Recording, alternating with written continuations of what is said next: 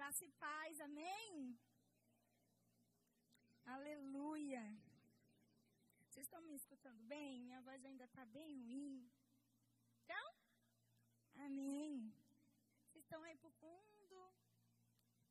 Que vocês ficassem aqui na frente comigo. Aleluia.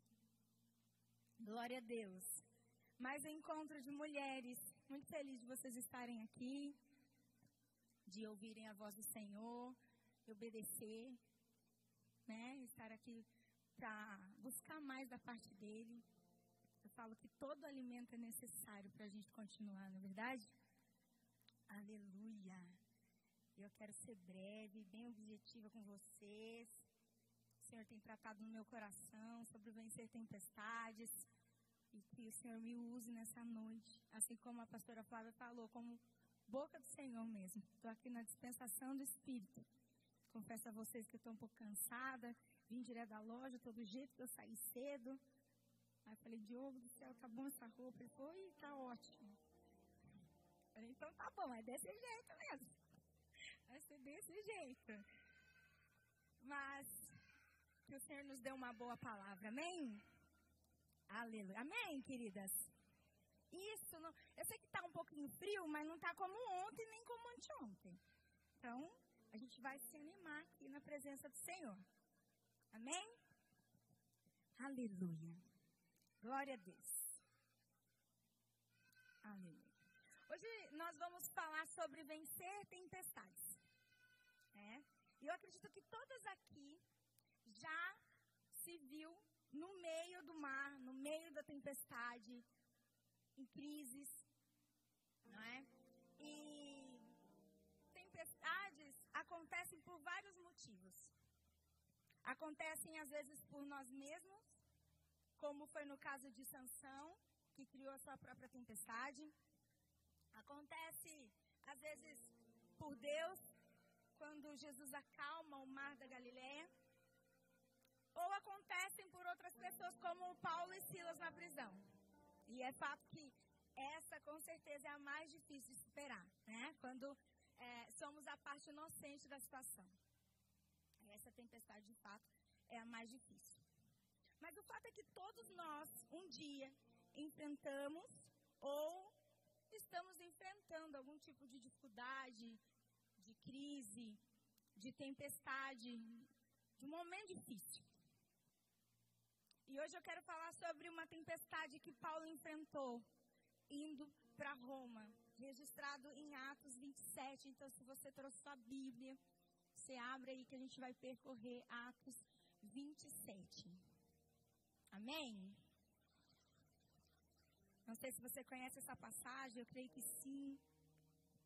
Paulo estava indo para Roma e ele sofreu uma grande tempestade ali no mar Mediterrâneo, onde ele naufragou na ilha de Malta, ficando ali na Europa, para você que não sabe onde fica, tá? Então a gente vai percorrer aí Atos 27. Então aqui Deus instruiu Paulo. Né? Ele falou: avise para todos da tripulação, né, do barco, que fica ancorado, porque no meio do mar Mediterrâneo vai haver uma grande tempestade. Paulo avisou, mas ninguém ouviu Paulo. Paulo fez como o Senhor havia pedido, mas ninguém ouviu Paulo. E os marinheiros saíram, em parte, por estarem impacientes. E aí, eu de cara já quero dizer uma coisa para vocês, que toda impaciência vai te causar problema. Toda impaciência vai te causar problema.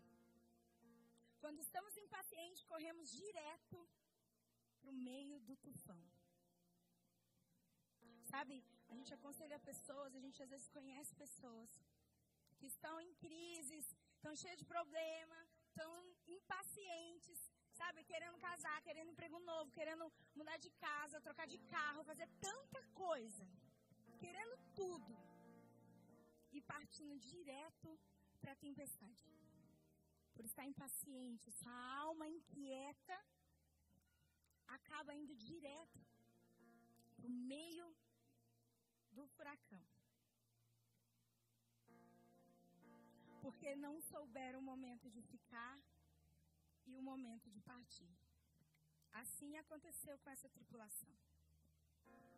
E eles foram avisados. Eu não sei você, mas quando estamos em algumas tempestades, nós fazemos algumas perguntas. Né? Quando a gente está naquele momento de dificuldade, a gente para para refletir, começa a falar com o Senhor. E a gente às vezes se pergunta: o que eu faço para não entrar nessa tempestade? O que eu faço para não entrar nesse problema? Não sei se você já parou para pensar. Se você também às vezes teve tempo, porque tem hora que a gente já se vê no meio do problema, né? Não dá tempo nem de pensar, já aconteceu. Então, queria colocar você para refletir hoje comigo algumas perguntas que a gente faz. E uma delas é essa, né? O que eu faço para não entrar em uma tempestade? E aí eu te dou um primeiro conselho, se assim eu posso dizer, muito cuidado com a orientação dos especialistas. Muito cuidado. Texto diz que Paulo avisou o centurião: é melhor que a gente fique, vai dar problema lá na frente. Mas eles preferiram ouvir o dono do navio, o marinheiro, os caras que sabiam. Afinal, eles eram especialistas. Afinal, eles tinham domínio sobre aquilo. Então, o dono do navio preferiu ouvir o marinheiro. E não Paulo. Afinal, quem era Paulo? Um prisioneiro? Não é? Sabe que eles têm gente procurando especialista para tudo. E tem especialista para tudo, vocês podem perceber. Para tudo. Tem especialista, gente. Para te dar conselhos assim que misericórdia. Porque, infelizmente, às vezes, quando a gente está no meio de uma crise, de um problema, a gente procura pessoas que tenham domínio sobre aquilo. A gente tenta se aconselhar com pessoas que talvez já viveram, enfim, algum tipo de situação semelhante. E eu te digo uma coisa: tem especialista para te mandar para o inferno se você deixar para te direcionar para o mal, se assim você permitir. Então, que nessa noite você tome cuidado com especialistas. Porque tem gente procurando especialistas para embasar aquele desejo, sabe, que ele tem no coração. Vocês já prestaram atenção? Que às vezes a gente quer fazer algo e aí a gente quer validação. Então a gente procura um especialista naquilo e fala: Olha, eu estou querendo fazer tal coisa, e eu sinto que é tal coisa, e aí você nem falou com Cristo ainda. Aí você está ali sentindo todas essas coisas e vai no especialista e ele fala: É isso aí. Vai para o meio do furacão. Faz isso mesmo. Então tomem muito cuidado com o aconselhamento. Porque o melhor especialista do que nem tem especialista ainda é o nosso Deus. Ele é especialista dos especialistas. E é o último que você consulta, por muitas vezes. Você pergunta para a mãe, para a vizinha, para a cabeleireira, para tantas pessoas. Esquece de ajoelhar e perguntar para os especialistas dos especialistas. De pedir embasamento naquele que te criou, naquele que te projetou e naquele que tem todas as coisas para ti. E aí, por isso que você, por muitas vezes, não procura Deus. Porque você quer fazer do seu jeito, quer fazer da sua forma, da sua vontade. E aí Deus fica em terceiro, quarto ou quinto plano na sua vida os conselhos. O segundo conselho que eu te dou nessa noite é: não siga a orientação da maioria. O texto diz no verso 12, vamos para a Bíblia. Verso 12. Não sendo o porto próprio para invernar, a maioria deles era de opinião que deveriam partir dali para ver se podiam chegar a Fenícia e aí passar o inverno. Visto ser um porto de Creta que olha para o noroeste e para o sudoeste. Não sendo o porto próprio para invernar, a maioria deles era de opinião que deveriam partir dali. A segunda razão pela qual nós enfrentamos a tempestade é porque, na maioria das vezes, seguimos a orientação da maioria. E existe um ditado aí fora, né? Que a voz do povo é a voz de Deus, e eu te digo que não. A voz do povo não é a voz de Deus. A voz da maioria não é a voz do Senhor. A maioria ali eram 276 tripulantes, né? 276 pessoas, inclusive os tripulantes. Falaram que deveriam sim partir dali. E um deles, guiado por Deus, dizia: Não, a gente tem que ficar. Mas a maioria venceu ali. Deixa eu te dizer uma coisa. Com certeza você já ouviu tua mãe dizer: Você não é todo mundo. Nossa, mas todo mundo está falando que é para a gente ir. Todo mundo está falando para eu fazer. Está todo mundo fazendo. Mas você não é todo mundo. Será que foi essa orientação que Deus te deu? Então vamos contextualizar, vamos trazer aqui para o nosso dia a dia. Vamos trazer a gente para o nosso problema, para a nossa crise. Eu não sei o porquê o Senhor me direcionou a estar tá trazendo essa palavra nessa noite. Crises, tempestades, problemas. Mas será que é isso? Será que o Senhor tem te dado esse tipo de direcionamento? Ou você tem procurado especialistas e a voz da maioria? Quando na verdade você tem que estar buscando em Deus, nele, a resposta. Será que você tem feito isso? Será que você tem ajoelhado? Será que você tem vivido esse tempo com Deus? E tem tido discernimento da voz do Senhor? Aleluia. Você não tem que seguir a maioria. Não quer entrar numa tempestade? Então não ouça a maioria. Aprenda a ter discernimento da voz do Senhor. Vocês se lembram de Moisés? Quando ele estava conduzindo o povo? O que, que a maioria dizia? Vamos voltar. Não tem jeito. Vamos voltar. Imaginem vocês se Moisés ouve a maioria.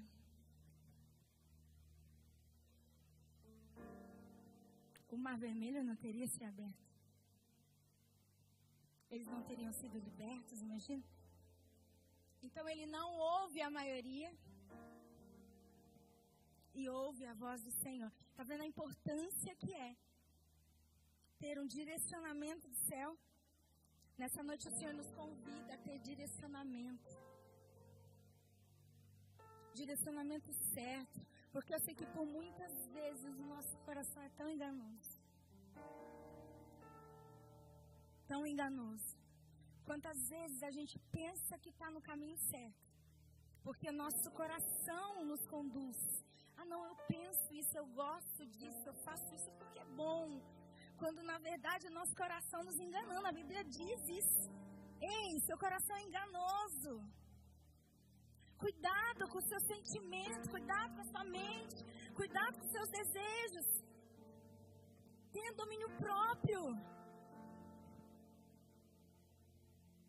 Ouça a voz do Senhor. Aleluia. Não siga as orientações da maioria. E também não siga as orientações das circunstâncias. Repita comigo: especialistas, maioria e circunstâncias. Três fatores pertinentes a nos levar, levar para o meio do tufão. Se a gente não tomar cuidado. Sabe por que, queridos? As circunstâncias podem nos enganar também. Assim aconteceu aqui no texto, olha, versículo 13, vamos lá? Soprando brandamente o vento sul, e pensando eles ter alcançado o que desejavam, levantaram âncora e foram costeando mais de perto a ilha de Creta. Soprando brandamente o vento sul. É o terceiro motivo que nos joga no meio da tempestade é ouvir as orientações das circunstâncias, queridos. Texto diz que um vento sul soprava suavemente. Então o vento era suave. Aos olhos dos marinheiros, das pessoas que estavam lá, estava tudo tranquilo, dava para seguir viagem sim. Afinal, o vento era suave, as circunstâncias eram boas para navegar naquele mar. Mas nem tudo que reluz é ouro, né? Às vezes você está aí vivendo numa situação e as circunstâncias têm te favorecido. E você está navegando por esse mar e está tudo indo muito bem. Mas aquele que tudo sabe, que está adiante, no tempo que é o nosso Deus onisciente, onipresente, já te avisou e já te alertou que vai dar problema e você está insistindo em navegar no vento suave.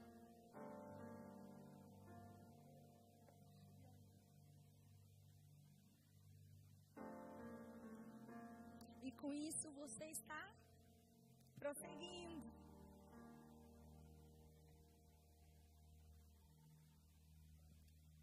O tempo era adequado para a viagem, assim falavam os marinheiros. A circunstância pode ser o que for para você, mas ela não é mais adequada do que a palavra de Deus. A circunstância não tem poder sobre a sua vida mais do que tem a voz do Senhor. Você precisa obedecer à voz de Deus. Não obedeça à orientação da circunstância nem dos seus sentimentos, porque o coração do homem é enganoso. A mente humana, ela não é capaz de se adequar à mente de Deus. Nós nunca vamos conseguir se adequar à mente, aos pensamentos que o Senhor tem. Deus, ele era cheio de estratégia. Veja, o povo de Israel ia lutar, Deus mandava cantar. Olha isso. Canta. O que, tem a ver cantar com matar pessoas? tem nada a ver uma coisa com a outra, é a estratégia de Deus. Tinha que dar sete voltas. Se fosse nos dias de hoje, o que, que a gente ia dizer? Pra que isso? Não, não faz sentido. Isso nem é Deus falando. Imagina, vou cantar, vou dar sete voltas. Não faz sentido isso. Deus ele tem o, o jeito de trabalhar, ele tem o jeito de curar. Um cego ele falou, seja curado. O outro que ele fez? Cuspiu no chão, pegou o barro, colocou no olho para ser curado. Se fosse nos dias de hoje, nossa, que nojo isso. Que isso? Da onde? Como isso? Virou uma lama e isso vai curar? Não precisa disso.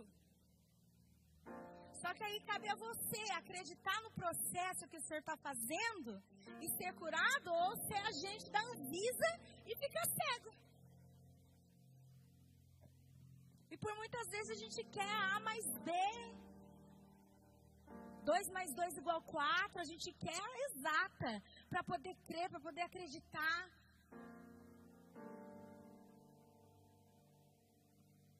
Deus ele tem as suas estratégias. E daí você deve estar tá pensando, tá, mas não adiantou de nada essa prevenção de entrar na tempestade. Eu já estou, pastor. Eu já estou vivendo uma tempestade. Eu já estou no meio do problema. Você não está entendendo? Você não está entendendo como que eu cheguei aqui. Você veio no lugar certo. Aleluia. Você veio no lugar certo. Então, se você está numa tempestade, preste bem atenção. Não fique à deriva. Você chegou na tempestade. Está aí, vivendo esse grande problema. Não fique à deriva. Verso 15. O navio foi arrastado com violência e, sem poder resistir ao vento, cessamos a manobra e nos fomos deixado, deixando levar. Mas parece que o vento era suave agora há pouco, né? Por isso que eles foram. E agora eles não estão conseguindo resistir ao vento.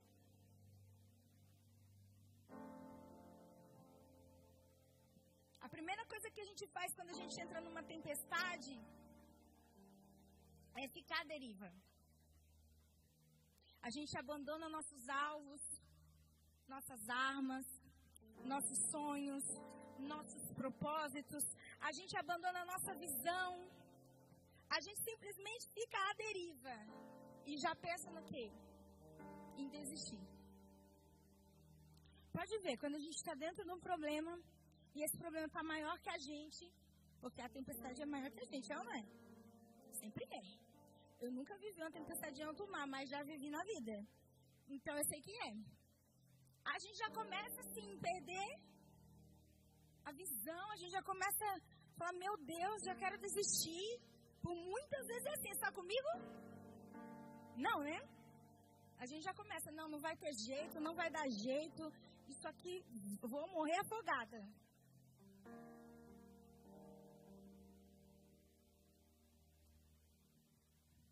Eu vim te dizer uma coisa, não é momento de se entregar, é momento de posicionar. Sabe por quê? Porque quando o barco está numa tempestade, se ele ficar de lado, ele tomba. Ele tem que enfrentar como a tempestade? De frente. Bem. Ele tem que enfrentar a tempestade de frente, cabeça erguida. É de frente, não é de lado, não é cabisbaixo, é de frente. Então hoje eu vim te encorajar a enfrentar a tempestade, não a deriva. Eu vim te encorajar a se posicionar diante do problema. Porque você não é o primeiro nem o último, querido, que irá passar por situações difíceis. Por momentos insuportáveis, talvez. Eu não consigo mensurar, talvez, o que alguma de vocês está passando, mas o Senhor consegue. E Ele te diz nessa noite que é momento de se posicionar diante disso. Não dá para baixar guarda.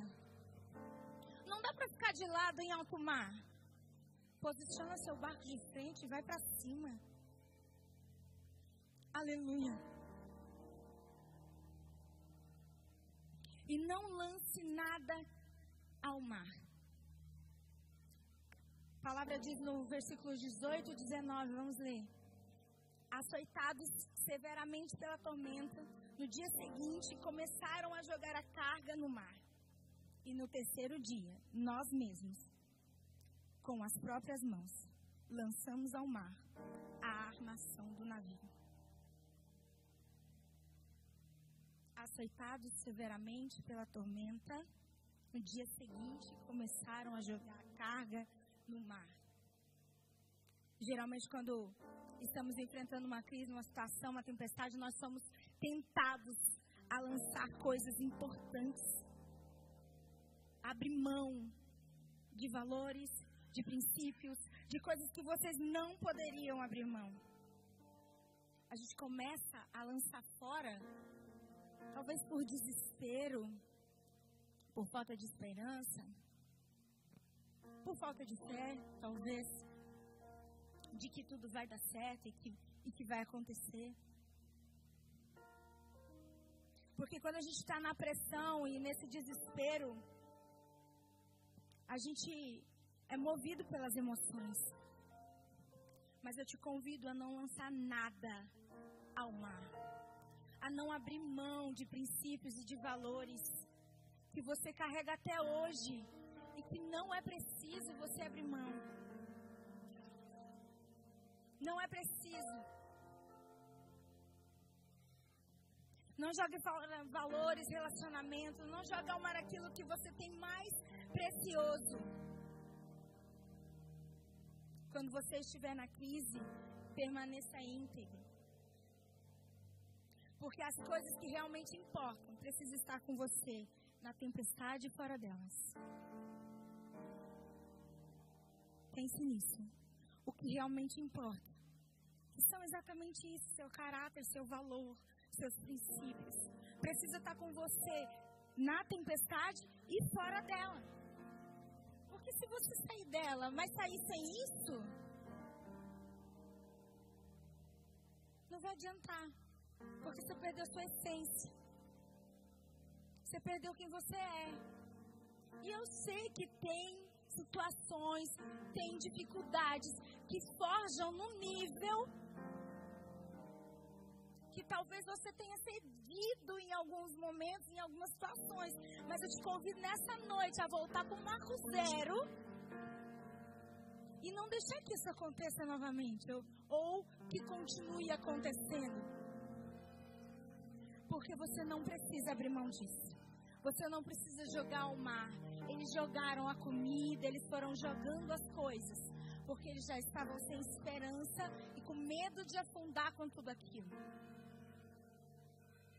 E aí você começa a negociar algumas coisas quando você está em crise. Então o Senhor te convida nessa noite, não negocie. Não negocie, principalmente as coisas do Senhor. Não negocie. Aleluia. Sabe, tem gente que, que vai fazendo isso porque acha que o Senhor está demorando. Eles acharam que não ia ter jeito. E a gente, quando está passando por alguma situação, a gente vai abrindo mão de algumas coisas porque a gente acha que o Senhor está demorando. Deixa eu falar uma coisa para vocês: a demora do Senhor pode parecer uma negativa, mas é um cuidado. Porque Ele não se atrasa. Ele não demora, ele não tarda em nada. E às vezes você está aí falando, meu Deus, mas está demorando demais isso acontecer. Por que, que isso está demorando? Por que, que o socorro não está vindo? Ei, você está sendo forjado, você está aprendendo em alto mar. O Senhor está te deixando lá. Não porque Ele está ocupado com outras coisas, mas porque Ele sabe o tempo certo de agir.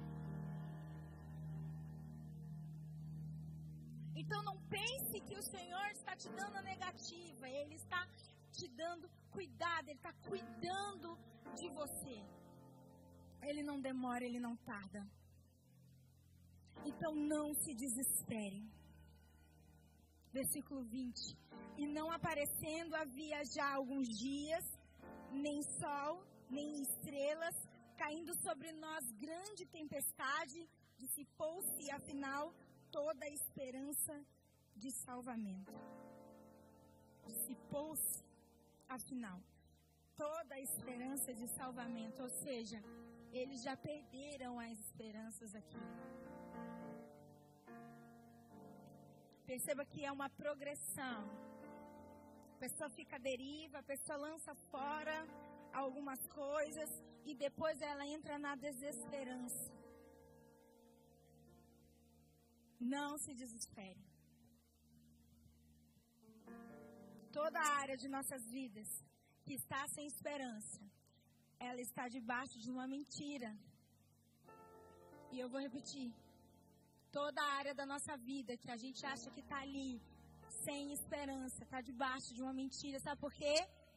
Porque Deus é o Deus de toda a esperança. Ele tem sempre uma resposta.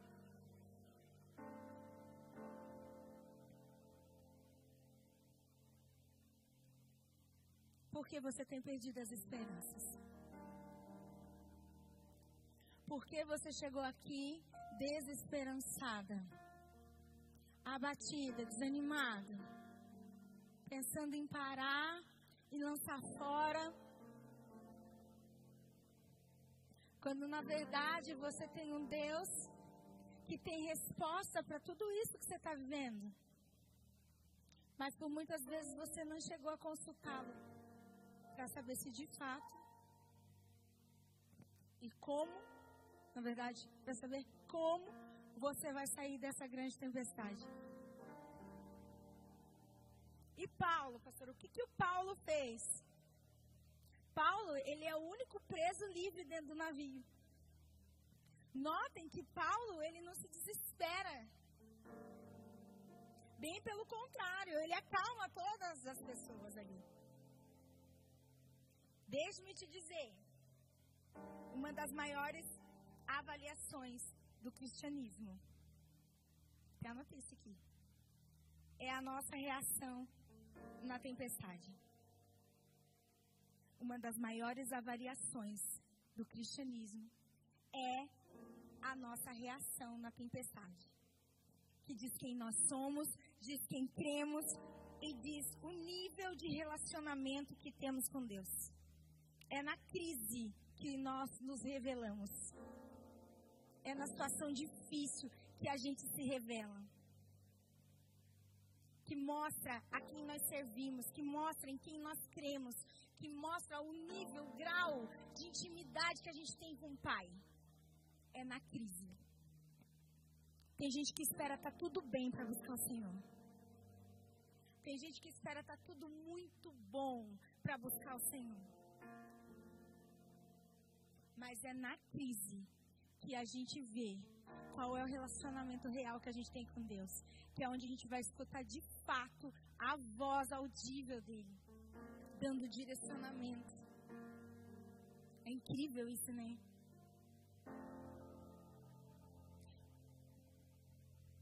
Nós precisamos ser como Paulo para sair da tempestade. Porque Paulo era tão seguro e tão calmo tão confiante em meio àquela tempestade, sabe por quê? Porque ele era ancorado em Deus. Paulo, ele tinha âncoras, e uma delas era a presença de Deus. Como eu faço para sair de uma tempestade? A primeira delas é ter a presença de Deus, assim como Paulo tinha. No versículo 23 diz assim: Porque essa mesma noite, um anjo de Deus eu pertenço e a quem sirvo esteve comigo. Paulo havia tido a presença de Deus na madrugada. Um anjo visitou Paulo para dizer para ele que ele chegaria a César. A presença tem que estar com você. Gente, teu problema não é o problema. O problema é não saber a quem recorrer. O cristão enfrentar dificuldade é natural, é normal. Há quem diga que você vai ser crente e que tudo vai ser lindo. É mentira. O próprio Deus nos disse que passaríamos por aflições, mas tem de bom ânimo. Porque Ele venceu o mundo. Amém? Então, nós enfrentarmos dificuldade, sim, mas não saber a quem recorrer na dificuldade, esse é um, um grande problema. Paulo esteve com o anjo, esteve com a presença de Deus. Nós precisamos ter a presença de Deus para enfrentar e sair da tempestade. A presença de Deus é aquilo que vai te tirar da tempestade. E ele disse: Eu não sei vocês, mas ontem eu tive com o anjo. A presença estava comigo. No versículo 24 diz: Paulo, não tenha medo. É preciso que você compareça diante de César. E eis que Deus, por sua graça, lhe deu todos os que navegaram com você. Então eu preciso ter a presença e eu preciso ter o propósito de Deus. Paulo tinha um propósito. Ele estava na tempestade, mas ele sabia onde ele precisava chegar. Ele precisava chegar em Roma. E ele já tinha certeza da parte de Deus. Ele já tinha ouvido o Senhor falar que ele chegaria. Ele tinha propósito. O problema é que muitas vezes nós focamos no processo, ao invés de focarmos no propósito de Deus. Eu sei que o processo é, é doloroso, o processo dói, mas o propósito cura. O processo dói, mas o propósito cura. Mas a gente por muitas vezes fica só ali no processo. Olha o que eu estou passando, olha o que eu estou vivendo. Olha o jeito que está a minha casa, olha como estão tá os meus filhos. Olha o meu desemprego e isso e aquilo. E focar só no processo não te leva para o propósito. Você precisa focar no propósito. Você quer sair da tempestade? Foque no propósito. Atos 27, 20 vai dizer assim: Não aparecendo havia já alguns dias, nem sol, nem estrelas caindo sobre nós, grande tempestade. Dissipou toda a esperança de salvamento. Né? No 20, vamos lá, volta aqui. Isso aí. Toda promessa tem um tempo. Se ele prometeu, ele cumpre. Aleluia. Ele vai te jogar para a ilha de mal. Que foi isso que Deus fez. Tem um escape, pode ter certeza. O Senhor tem propósito. Ele sabe como te guiar. Assim ele fez com Paulo. Então descansa, tenha paciência. Toda promessa passa pelo processo do tempo. Gente, o tempo é tão difícil. Né? Meu Deus do céu. Tempo dói, gente. Eu não sei o que, que dói mais, o tempo o processo, que é lado a lado, né? São juntos, né? Nossa, é muito difícil acordar e, e falar, mas será que é hoje? Será que isso vai se resolver hoje? Como é que vai ser amanhã? Gente, o tempo, ele é um inimigo do nosso propósito inimigo do nosso propósito, porque a gente fica por muitas vezes querendo antecipar esse tempo. E eu vim aqui te dizer para você não fazer isso.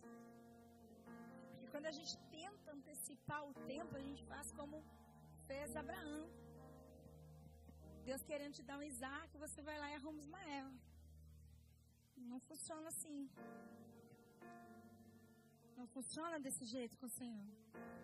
Então, muito cuidado. Tenha paciência. Você que é difícil escutar uma palavra dessa se está doendo dentro de mim. Se o meu eu está com um grande problema. Difícil escutar isso. Descansa, espera. Você está no, no processo. Aguarda. Mas é a palavra que o Senhor tem para a gente nessa noite. Descansa e espera.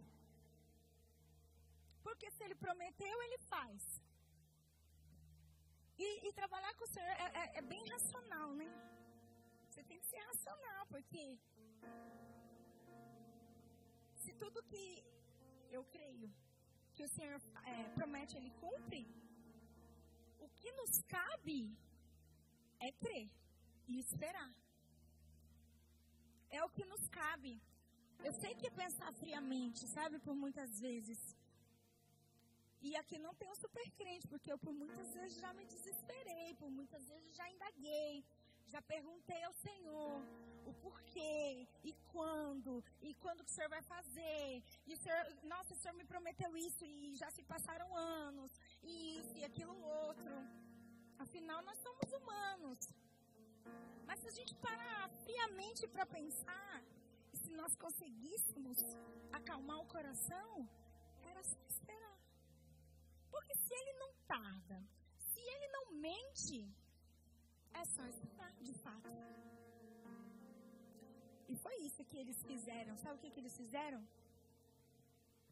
Eles esperaram amanhecer. E amanheceu.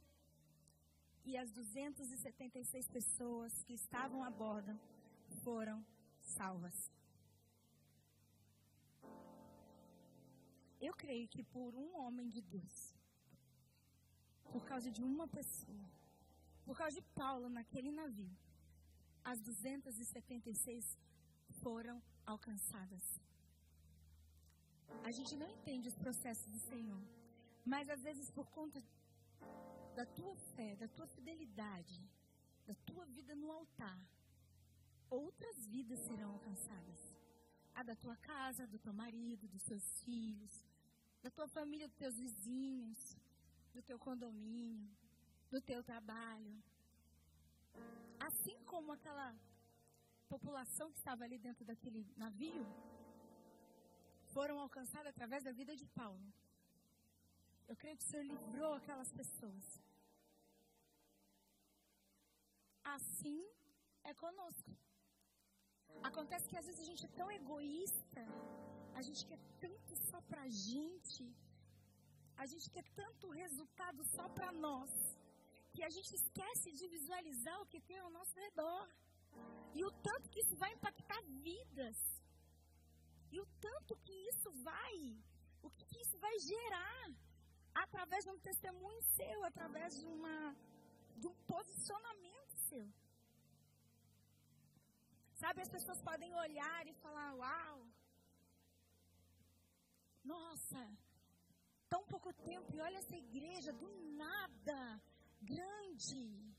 Porque quatro anos é muito pouco, né, irmãos? Do nada, nada. Vocês não têm noção da entrega que o nosso pastor tem diariamente. Vocês não têm noção do que nós é, precisamos entregar. Não só com vida no altar, financeiramente, tantas outras coisas. Nada é do nada.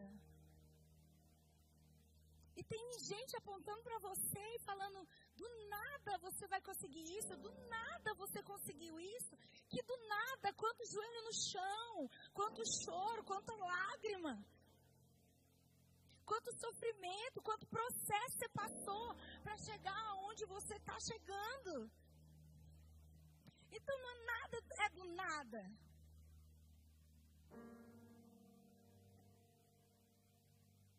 E você se lembra de Daniel? E eu estou acabando. Sadraque, Mesaque. Eu creio que a tempestade daqueles meninos foi dentro daquela fornalha. E quando eles saíram, eles não tinham nem cheiro de fumaça. A Bíblia diz que eles não tinham cheiro de fumaça. E eu creio que quando nós sairmos da tempestade, nós não teremos cheiro de maresia. Porque é assim que o Senhor faz. Aleluia, fique de. A gente vai entrar na tempestade e vai sair sem cheiro de maresia. Sabe por quê? Porque milagre não se explica. Milagre vive, milagre se experimenta. Vença as tempestades de sua vida. As inevitáveis, porque a gente tem tempestades que são inevitáveis. Inevitáveis. Tem, como eu falei, aquela que a gente mesmo cria, que eu até falo com algumas pessoas, nossa, tem problema que a gente pega com a mão. Não era pra gente. A gente vai lá e pega com a mão. Fala assim, pronto, me enfiei nesse lugar. Tem outras, como eu falei no início, que o Senhor nos permite passar para mostrar a grandiosidade dele, a grandeza dele, para nos forjar, para nos ensinar. Tem gente que chama de tempestade, tem gente que chama de deserto. Chama do jeito que você quiser chamar. Mas tem hora que vai ser preciso passar por esse lugar. Para você ter experiência com Todo-Poderoso. Assim como Jó. Ah, antes eu ouvia falar desse Deus e hoje. Só assim a gente tem propriedade para falar de um Deus que cura, de um Deus que liberta, de um Deus, sabe? Só passando. E vou falar uma coisa para vocês: filho tem que ter experiência com Deus. Filho tem que ter experiência. Eu louvo a Deus por tantas tempestades que já passei na vida, desde criança. Falar que é fácil não é. Vou estar sendo hipócrita. Não é fácil. Mas todas me trouxeram até aqui. Todas me forjaram para estar aqui falando com vocês hoje.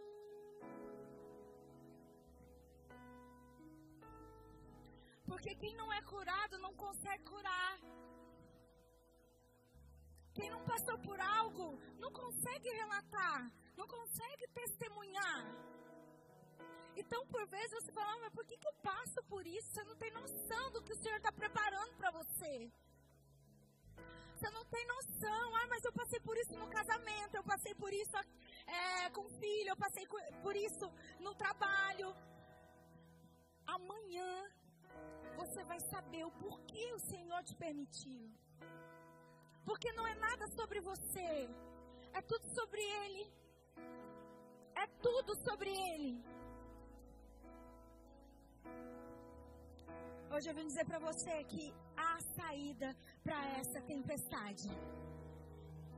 Tem saída para sua tempestade nessa noite. Em nome de Jesus, feche seus olhos. Senhor, eu não sei o porquê. Eu não sei, ó Deus, como estão os corações dessas mulheres nessa noite. Eu não sei quais são as tempestades, quais são os ventos fortes, quais são os desertos que essas mulheres têm enfrentado nessa noite. Quais são os medos, as angústias. Senhor, eu não sei qual é o nível de depressão.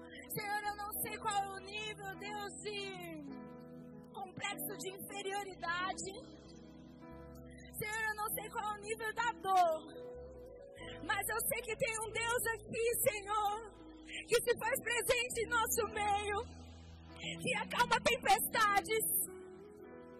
Senhor, eu sei, Pai, que tem um Deus aqui nessa noite, um Deus Pai Todo-Poderoso, que cura, que liberta, Deus, e que faz sim com que saiamos dessas tempestades mais fortes para glorificar o teu nome, Jesus. Porque é tudo sobre o Senhor. É tudo sobre você. Pai, que em nome de Jesus nessa noite, esse mar venha se acalmar. Senhor, que nessa noite, Deus, toda essa tribulação que essas mulheres vêm enfrentando, Deus, seja no seu lar, seja no casamento, Senhor, seja no trabalho, com os filhos, com os parentes. Oh Deus, eu não sei qual o nível da dor. Mas eu sei que o Senhor se faz presente e pode curar cada coração, cada mente, que pode destravar, ó Deus, e pode virar uma chave nessa noite. Senhor, em nome de Jesus, eu oro, Pai, que elas saiam daqui libertas curadas pelo poder que há no teu nome. Ah, Senhor, em nome de Jesus, em nome do teu filho amado, eu te peço, Senhor, que hoje não tenha sido mais um culto, mais uma palavra, que tenha sido, Senhor, uma palavra de direcionamento, Deus. Que seja uma palavra, Deus, que venha germinar em nossos corações, que venha abrir os nossos entendimentos, que possamos sair daqui mais confiantes em Ti, Senhor. Que possamos nos apegar contigo, Senhor, dentro desse barco, Pai, porque nós sabemos que o Senhor está na proa. Nós sabemos que o Senhor está na proa, Senhor. Cuidando de tudo. Cuidando de tudo, Jesus. Oh, cuidando de tudo, de qualquer situação. Nada sai do teu controle, nada sai da tua visão. Oh, rianda lá rianda lá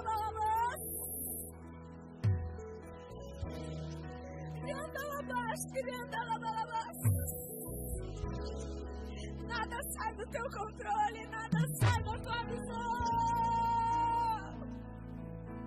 Aleluia. Senhor, que nós possamos colocar para fora essa dor. Que tanto nos incomoda, Senhor, que tanto dói o peito. Senhor, que esse choro, Deus, que escorre os nossos rostos nessa noite Venha ser um choro de cura, de libertação. Que possamos crer mais, Senhor, que o Senhor tudo pode. Que o Senhor pode restaurar o casamento, Deus. Que o Senhor pode tornar a vida aquilo que a gente acha que já não tem mais vida. Que Senhor possa curar, ó Deus, essa enfermidade, Deus, que tem criado tormento em nossas mentes tem trazido tanta preocupação em nome de Jesus. Em nome de Jesus, se você é essa mulher, coloque a mão aí onde você está sentindo dor. Tem um Deus que cura nessa noite. Arandai, tiriandai, abarabá. Tiriandai, um Deus que cura nessa noite. Ah, minha dor é emocional. Coloca a mão na tua cabeça. Ah, minha dor é física, coloca a mão de fora. Ei, eu conheço um Deus que cura, Ele me curou. De algo que eu nem imaginava ser curada, eu nunca tinha nem orado para ser curada. Mas Ele enxergou que era necessário fazer isso por mim. Então nessa noite ele te enxerga, querido.